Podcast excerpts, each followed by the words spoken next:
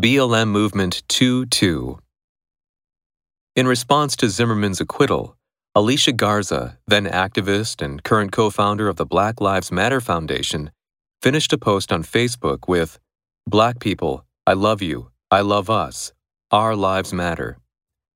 Patrisse Cullors, fellow activist and co founder of the Black Lives Matter Foundation, followed up Garza's post with the social media hashtag Black Lives Matter. The three word slogan began to trend, and the movement gained national ground a year later in July 2014 with the death of Eric Garner. Garner, a black man, was detained by New York City police for suspicion of selling loose cigarettes on Staten Island sidewalks. Police officer Daniel Pantaleo subdued Garner and choked him against the pavement as witnesses videotaped and recorded Garner saying, I can't breathe. The 43 year old father of six was later pronounced dead in a hospital. The medical examiner found that the police officer's chokehold triggered a lethal cascade of events that led to his death.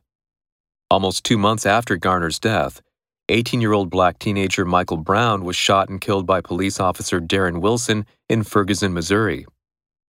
The Black Lives Matter hashtag has continued to be used to protest what the movement perceives as the unequal administration of justice with regard to, in particular, the killing of African Americans by white police officers or others claiming to act in a law enforcement capacity.